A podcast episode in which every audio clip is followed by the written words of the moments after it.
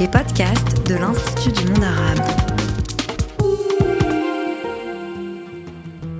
L'Institut du monde arabe vous propose une exploration de la philosophie arabe. Un podcast conçu par Jean-Baptiste Brenet, professeur de philosophie arabe à l'Université Paris 1 Panthéon-Sorbonne. Aujourd'hui, avec Meriem Septi, l'imagination est-elle la clé d'accès à un autre monde? Ce soir, j'ai le grand plaisir d'accueillir euh, Septi, directrice de recherche au CNRS, spécialiste d'Avicenne, Ibn Sina et de la tradition euh, avicénienne. Elle a beaucoup écrit euh, sur l'âme, notamment, et puis depuis plusieurs années sur les questions de la prophétie. Son dernier livre, d'ailleurs, est assez récent. Il est paru au CERF et il s'intitule Avicenne, prophétie et gouvernement du monde. Je vous le conseille. Et ce soir, il sera question d'une chose qui n'est pas si éloignée, alors qu'a priori on pourrait le penser, à savoir de l'imagination ou des visions, euh, des songes, euh, de toutes ces choses qui apparaissent de nuit, mais pas seulement, puisqu'il y a aussi des rêveurs éveillés, et peut-être d'ailleurs que les rêveurs éveillés sont les meilleurs euh, d'entre les visionnaires. Donc nous allons réfléchir sur ces phénomènes qu'on appelle les phénomènes de vision, de quoi s'agit-il? Quel est le sens, le cas échéant, de ces phénomènes? Est-ce qu'ils sont signifiants? Est-ce qu'ils sont peu significatifs ou super signifiants? Je pense que Myriam nous parlera de ça et je vous souhaite une très bonne euh, soirée.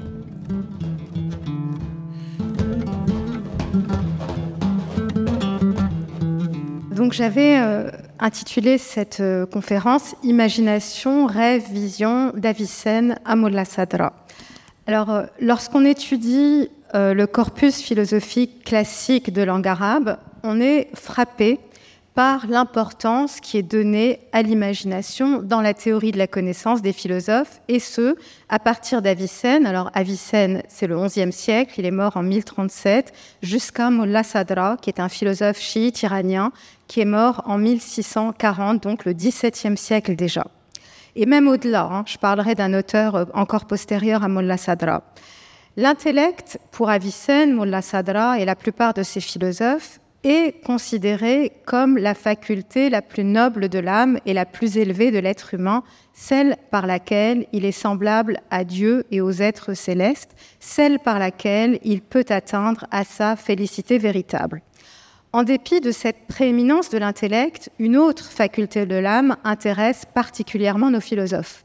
Cette faculté qui est euh, doté d'une capacité de création, donc se détacher du monde sensible, combiner des images mentales entre elles et se représenter ce qui n'existe pas dans le monde extérieur. Hein. Tout le monde a déjà imaginé un sphinx, une sirène, une gorgone, mais aussi une faculté dont l'activité permet, selon ces philosophes, de rendre raison de phénomènes tels les visions véridiques ou la modalité de la révélation au prophète.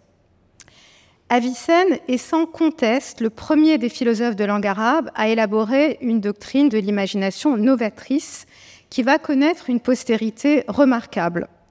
Pour la comprendre, il faut se souvenir une chose. Avicenne est médecin, et pas n'importe quel médecin, il est, ce que rapporte la tradition, un clinicien de génie. Et en tant que clinicien, il a vu des patients avoir des hallucinations. Et il s'est rendu compte que pour ces patients, soit malades, sous l'effet de la fièvre, soit sous l'effet de substances euh, euh, diverses, ces gens-là ont euh, des, des, hallucinations qui ont la force du réel. Et donc, il va essayer d'expliquer pourquoi. Pourquoi on ne peut pas dire à quelqu'un qui a une hallucination, tu te trompes, et pourquoi pour cette personne, l'hallucination a vraiment la force du réel. Donc, il va distinguer aux côtés de nos cinq sens externe que tout le monde connaît, Louis la vue, l'odorat, le goût, le toucher, il va distinguer cinq sens internes. Le premier de ces sens, c'est le sens commun, c'est celui qui opère une sorte de synthèse perceptive, de synthèse de toutes nos sensations et qui euh, permet à la sensation de devenir perception. L'exemple que donne Avicenne, c'est euh, ce que nous voyons lorsque nous voyons de la pluie qui, qui tombe. En fait, il dit ce que à ma vue, c'est des gouttes une goutte, puis une goutte, puis une goutte. Ce que je perçois, c'est une ligne. Et si je perçois une ligne, c'est parce que mon sens commun a opéré une synthèse, une synthèse, et qui fait que à partir d'une sensation, donc la vue de petits points, j'ai une perception et donc je perçois une ligne. Avicenne nous dit que ce que nous percevons réellement, c'est ce qui s'imprime dans ce fameux sens commun. C'est ce qui explique que que ça vienne de l'intérieur, c'est-à-dire que ce soit le fruit de mon imagination, ou que ça vienne de l'extérieur, donc moi en train de vous regarder, ça a la même intensité à partir du moment où ça s'imprime dans le sens commun. Donc quand l'halluciné euh, voit euh, quelque chose d'absolument effrayant, il le voit vraiment parce que cette image est imprimée dans son sens commun, comme votre image est imprimée dans mon sens commun pendant que je vous regarde. Cette doctrine va avoir une importance très grande pour expliquer non seulement les rêves et les hallucinations et des phénomènes tels que les visions véridiques, donc euh, le fait d'avoir des rêves prémonitoires, qu'Avicenne prend très au sérieux, mais aussi pour expliquer comment un homme, puisque le prophète est un homme hein, dans la tradition musulmane, peut obtenir et transmettre des données provenant du monde céleste. Les théologiens ash'arites pardon, avancent le bila kaif, c'est-à-dire il n'y a pas de pourquoi. Devant de tels phénomènes, ils disent l'esprit humain ne peut pas comprendre, donc c'est sans pourquoi. Point, c'est fini, il n'y a rien à dire. Les philosophes, eux, vont essayer d'expliquer pourquoi et euh, d'expliquer comment la révélation est possible et d'expliquer aussi comment les descriptions du paradis et de l'enfer évoquées dans le Coran sont possibles. Comment les visions véridiques ont-elles lieu? Comment et pourquoi est-il possible à certains hommes de prédire l'avenir? Pour Avicenne, le cosmos est habité par un certain nombre euh, d'êtres célestes, et euh, cette distinction, à la base, c'est une distinction astronomique qui permet euh, d'expliquer certains mouvements dont la régularité ne pourrait pas être expliquée autrement. Et il considère qu'il y a dans ce cosmos dans lequel nous vivons des intellects et des âmes. Ces âmes célestes, elles sont comme nous, dotées d'imagination. Et dans certaines circonstances, il nous est possible de nous connecter à ces âmes et de recevoir des images, des visions. Euh, cependant, euh, la fulgurance de la vision fait que nous ne saisissons pas cette vision telle qu'elle nous a été donnée à voir, mais que notre imagination, qui est donc cette puissance psychique grâce à laquelle nous avons ces visions, notre imagination va opérer un travail de substitution. Une image va en remplacer une autre dans un travail de substitution symbolique. Et Avicenne dit euh, dans son livre de sciences qu'il a écrit en persan, le Daneshname Elohi, il dit ce que je vais vous lire, qui est vraiment frappant de modernité, vous allez l'entendre. Donc je le cite, l'interprétation du rêve est la suivante. Vous allez dire, qu'ai-je vu du monde invisible pour que, de ce que j'ai vu, l'imagination soit passée à autre chose? Par exemple, qu'est-ce que j'ai vu pour que l'imagination en ait fait un arbre? Par conséquent, l'interprétation est le plus souvent faite par conjecture et établie par expérience pour chaque nature une autre habitude selon les saisons et les conditions. L'imagination fournit une imitation en arabe muhaka. Cela signifie que l'imagination de chacun d'entre nous, en fonction de notre éducation, de notre âge, de notre culture, mais aussi de notre vie, de notre expérience personnelle, va avoir sa propre trame de symboles qu'elle va substituer à la vision originelle. Ce processus de connexion avec le monde céleste, puis de substitution, est semblable enfin pas est semblable, mais est le même processus qui explique la réception du wahi, de la révélation par le prophète selon Avicenne.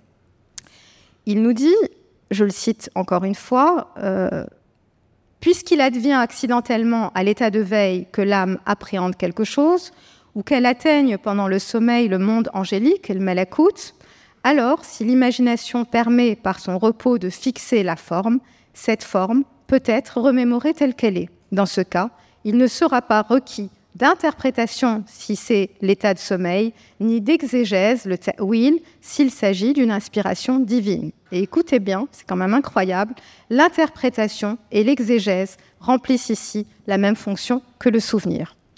Donc l'exégèse que nous devons pratiquer sur le texte révélé est du même type de l'interprétation que nous pratiquons sur nos rêves. Donc nous devons remonter de symbole en symbole jusqu'à la vision originelle.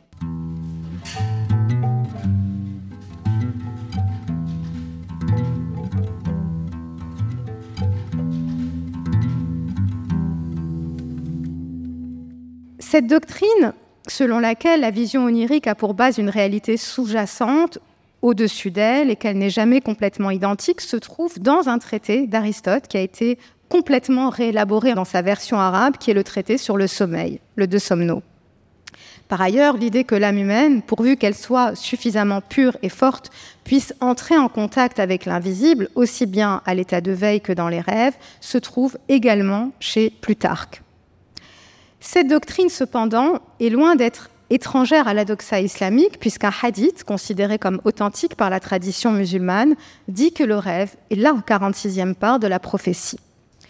Les philosophes disposent donc, grâce en partie aux traductions du corpus philosophique grec, d'outils conceptuels qui leur permettent de rendre raison de cette étrange expérience qu'est la vision prémonitoire ou le fait pour un homme tel que le prophète d'être en connexion avec le monde de l'invisible dont il est question dans le Coran. Et même le très orthodoxe théologien Al-Razali, le contempteur de la philosophie, célèbre théologien Ash'arite, lui-même fait le lien, fera le lien sous l'influence d'Avicenne entre l'interprétation des rêves, le ta'abir, et l'exégèse du Coran, le ta'wil. Dans son traité, les Jawahir al-Qur'an, donc les joyaux du Coran, il écrit, je le cite, Sache que tout ce que vous êtes susceptible de comprendre vous est présenté par le Coran, de telle sorte que si dans le sommeil vous étudiez par votre âme la table préservée, elle vous sera relatée par un symbole approprié qui nécessite une interprétation. Sache que l'interprétation du Coran occupe une fonction semblable à celle de l'interprétation des rêves. Il s'agit bien de Razali, le plus orthodoxe de tous les théologiens. Un des plus orthodoxes, mais il est très haut dans l'orthodoxie. L'importance euh, de l'imagination est aussi majeure pour les doctrines eschatologiques des philosophes. L'eschatologie, c'est toutes les doctrines qui concernent la vie après la mort, la vie dernière. Avicenne distingue deux catégories d'âmes, celles qui ont atteint leur pleine perfection, l'âme des philosophes, celle qui en réalité euh, va devenir un intellect universel, et les autres, donc la plupart, c'est-à-dire nous, nous tous, qui euh, en fait ont été bons toute leur vie, mais pas des philosophes, vont avoir une forme de paradis. C'est un paradis euh, qui va être imaginé. Leur imagination va produire des images, des images de, beauté, des images de merveille, des images telles que celles qui sont décrites euh, dans le Coran. Et donc Avicenne, comme beaucoup de philosophes, n'accepte pas l'idée d'une résurrection corporelle. Et donc, on a cette thèse selon laquelle il y a une forme de paradis qui est un paradis. On va reprendre l'expression de Corbin, imaginal pour distinguer d'imaginaire, et vous verrez pourquoi c'est important. Cette thèse se trouve en partie chez Porphyre, hein, qui est un philosophe du IIIe siècle, qui est un, disciple de Plotin, qui a vécu en Syrie. Hein. Il avait la doctrine selon laquelle l'âme humaine quitte le corps céleste à la mort dans une enveloppe pneumatique dont elle se défait lentement au cours de son ascension.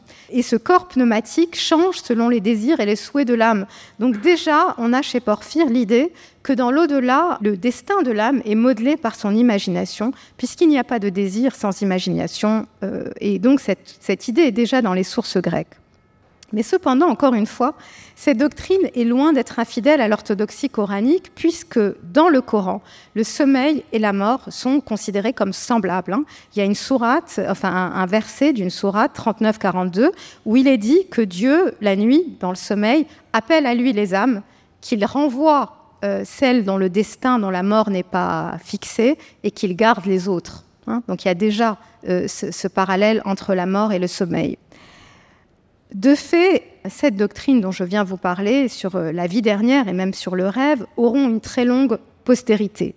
Razali, encore une fois, reprend cette idée que euh, dans la, punition dans la tombe, les mécréants euh, sera piqués par 99 serpents, chacun ayant sept têtes, et que ces serpents et ces choses terrifiantes seront saisis par un sens un, sens que l'on a, et euh, que euh, cela ressemble à, ces rêves, ces rêves que l'on fait, qui peuvent être parfois absolument terrifiants et dont on se réveille terrifié. Donc Razali fait aussi euh, le lien entre ce destin eschatologique et les rêves.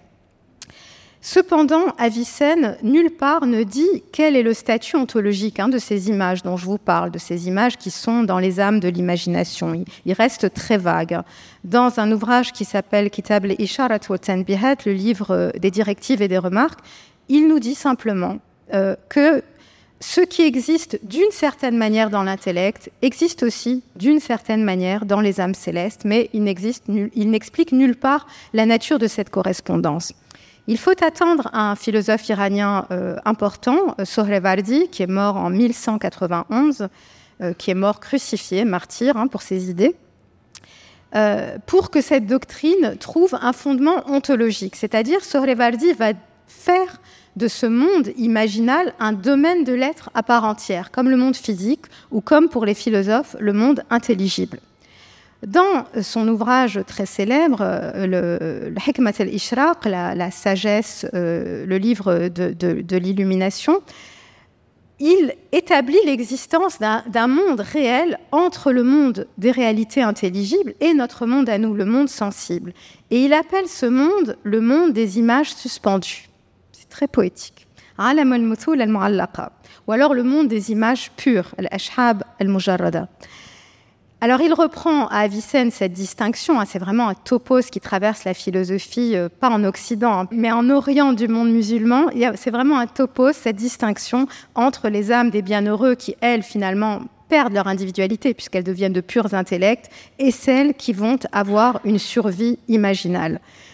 Et euh, pour euh, Sohrevardi, ce monde imaginal est un monde à part entière, un domaine de l'être à part entière. Ce qui est curieux, c'est cette distinction née dans une discussion où Sohrevardi reprend un texte de la physique d'Aristote, où il est question de la vision dans les miroirs. Et Sohrevardi nous explique qu'en fait, quand une image se reflète dans le miroir, elle n'y est pas imprimée.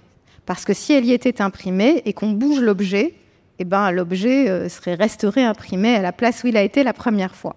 Donc il nous explique que le miroir n'est pas un réceptacle ontologique comme la chaise est le réceptacle ontologique de là, elle est en cuir, elle, est réceptacle de ces qualités qui la constituent.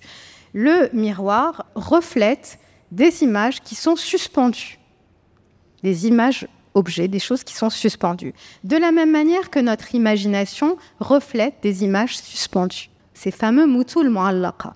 Donc il existe un domaine de l'être aussi réel que le nôtre, dans lequel il y a des images suspendues. Et ces images, un des lieux de leur apparition est notre imagination.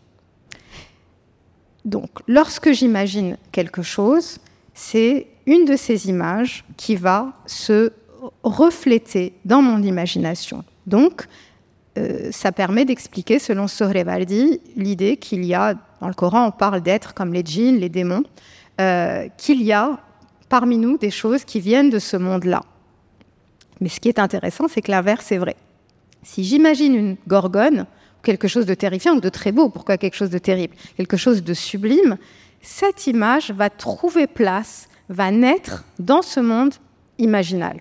Donc il y a une espèce de porosité entre le monde dans lequel nous vivons, notre monde physique, et ce monde des réalités euh, imaginales, ce monde des images.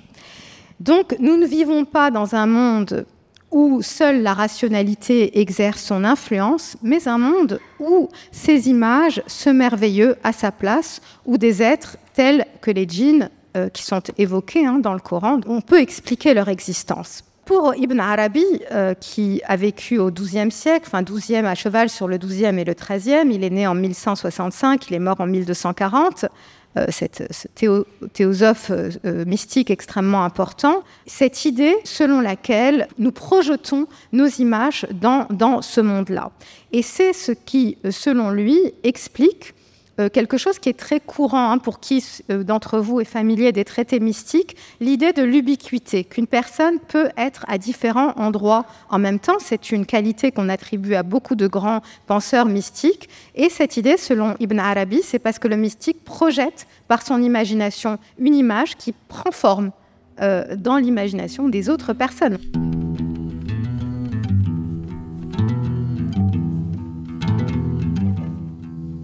Donc Ibn Arabi affirme aussi que ce monde imaginal, Alam el est un intermédiaire entre le monde physique et le monde sensible. Cependant, il faut attendre euh, Sadr Shirazi, donc Mullah Sadra, euh, euh, en qui est mort en 1640, donc nous, sommes déjà au XVIIe siècle en Iran. C'est un, philosophe chiite extrêmement important qui en France a été beaucoup étudié par Christian Jambé.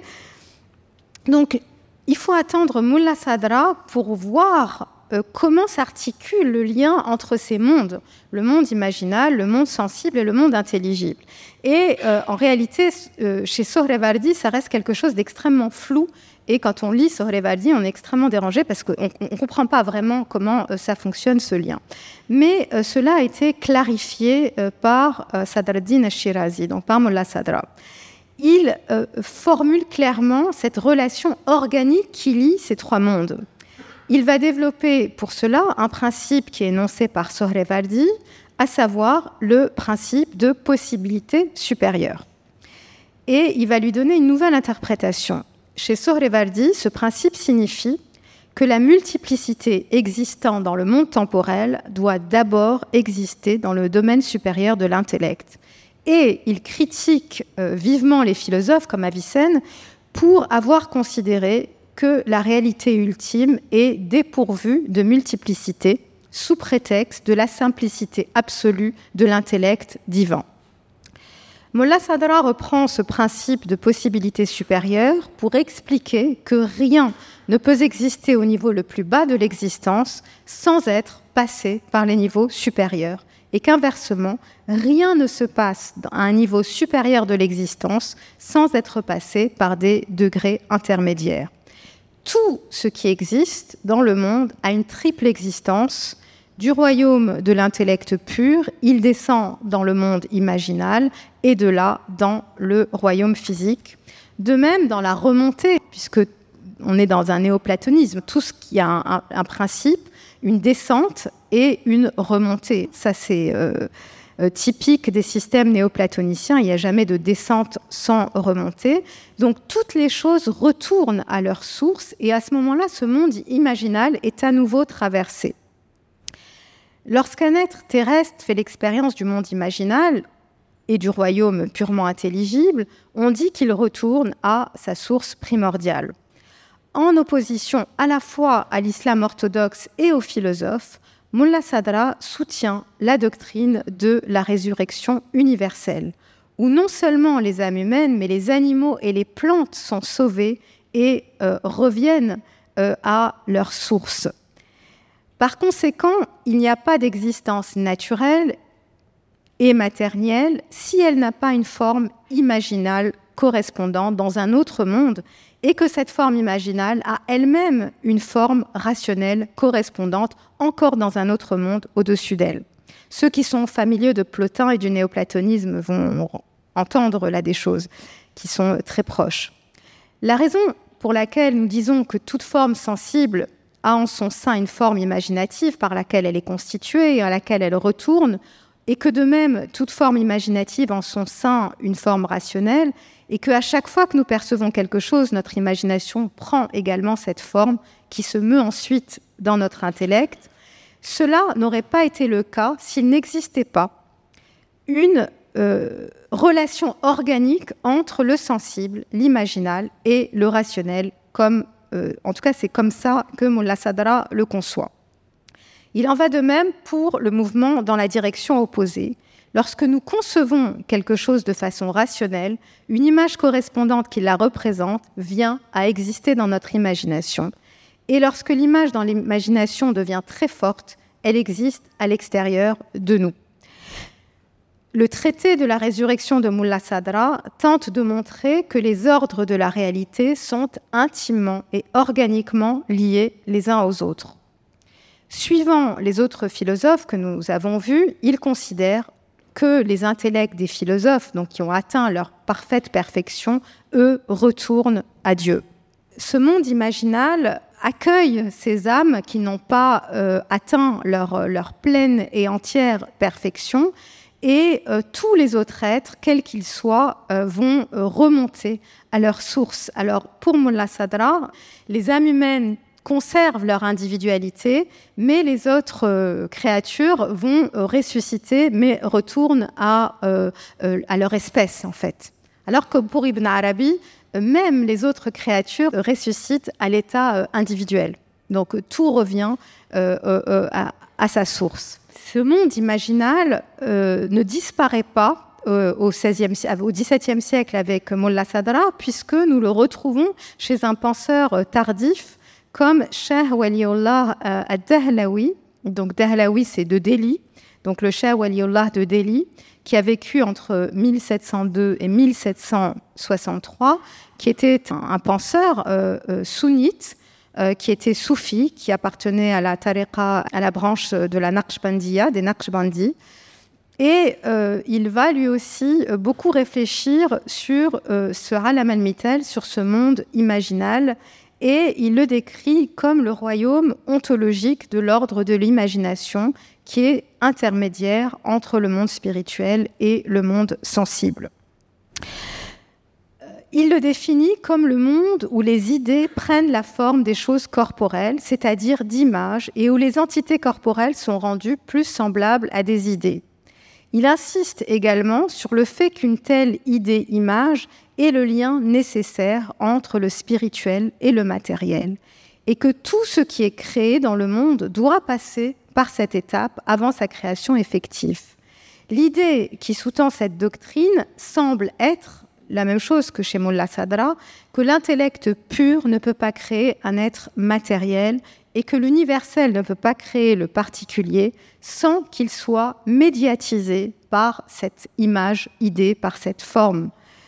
Shah Waliullah considère le monde des symboles comme un des trois royaumes de la réalité, comme ses prédécesseurs, mais il lui donne une place encore plus essentielle dans son système. Le mythel ou le symbole s'avère pour lui être la loi la plus fondamentale qui régit toutes les relations dans le processus de la réalité, quelle qu'elle soit. Toute relation, sous quelque forme que ce soit, est fonction de cette loi de symbolisation. Tout ce qui existe dans le monde est, dans un sens précis, un symbole de tout le reste. C'est essentiellement ici, euh, pour ceux qui sont familiers du néoplatonisme, une réaffirmation du principe néoplatonicien selon lequel tout est dans tout selon sa propre mesure. Et c'est un principe qui a été, euh, qui est beaucoup répété dans la théologie d'Aristote, qui a été euh, traduite, enfin, les trois dernières Énéades de Plotin, connue dans le monde arabe sous le nom de théologie d'Aristote, et dans laquelle on trouve cette affirmation. Donc tout ne peut être un symbole de tout selon le même sens, mais seulement, seulement selon un sens donné, les symboles sont des fonctions relationnelles et ces relations sont irrévocablement fixées par la nature ultime et intrinsèque de la réalité que Cheikh appelle la providence primordiale, el-inaya el-oula, qui dit que toutes les choses ont été appareillées ensemble de manière appropriée et harmonieuse. Tous les mondes qui existent correspondent les uns aux autres. L'idée qu'il y a plusieurs mondes est une idée essentiel dans la mystique islamique, hein, qui traverse toute la mystique islamique et qu'on trouve dans le Coran.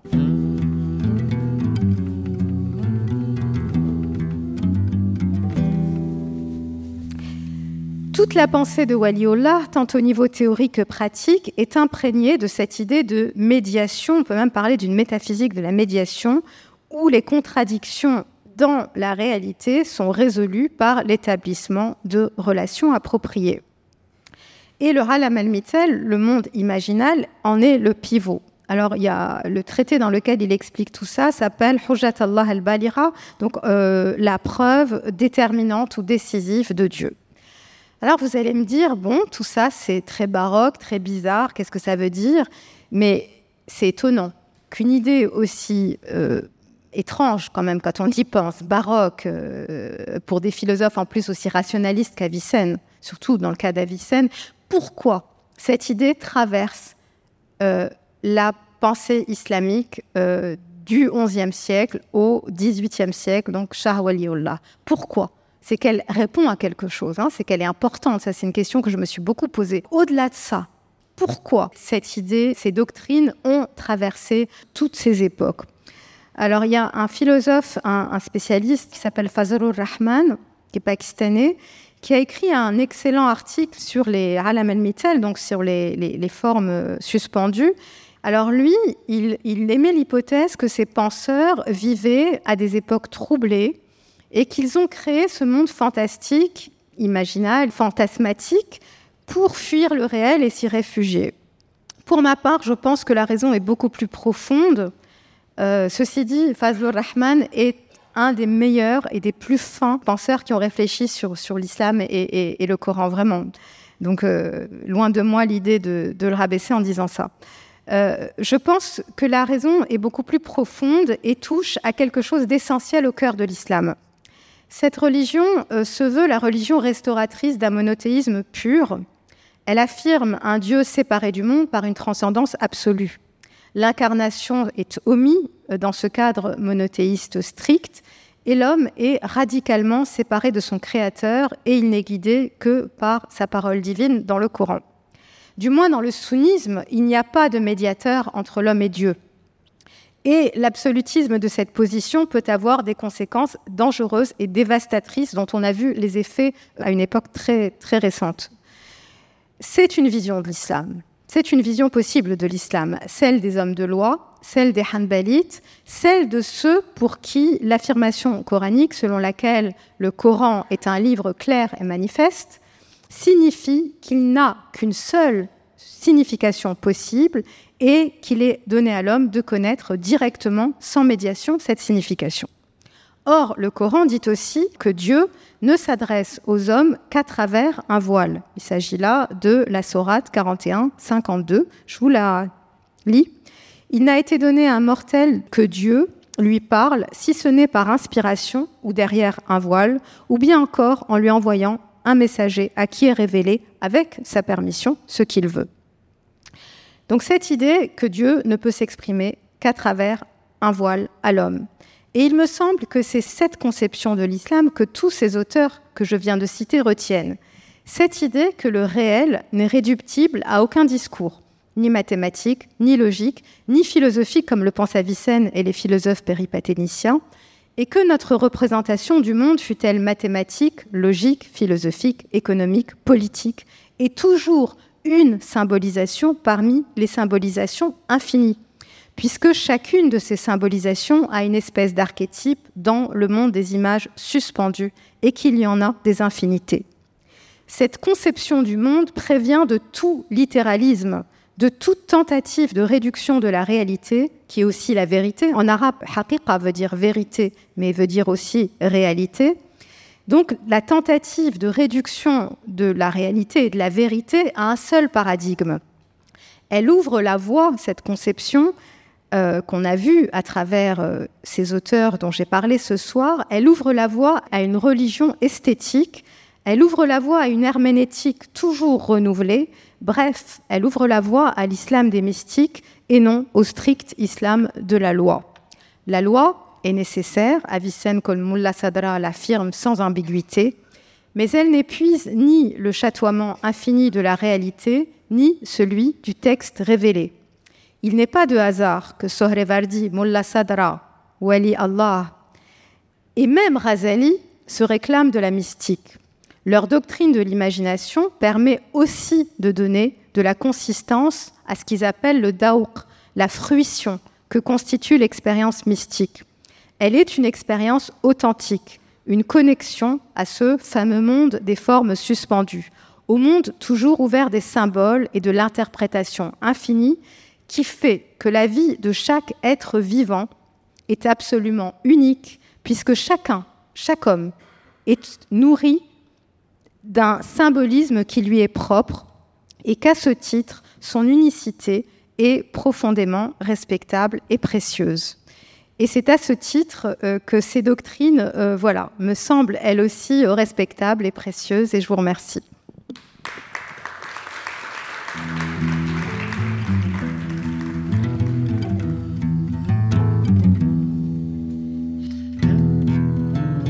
C'était un podcast de l'Institut du monde arabe.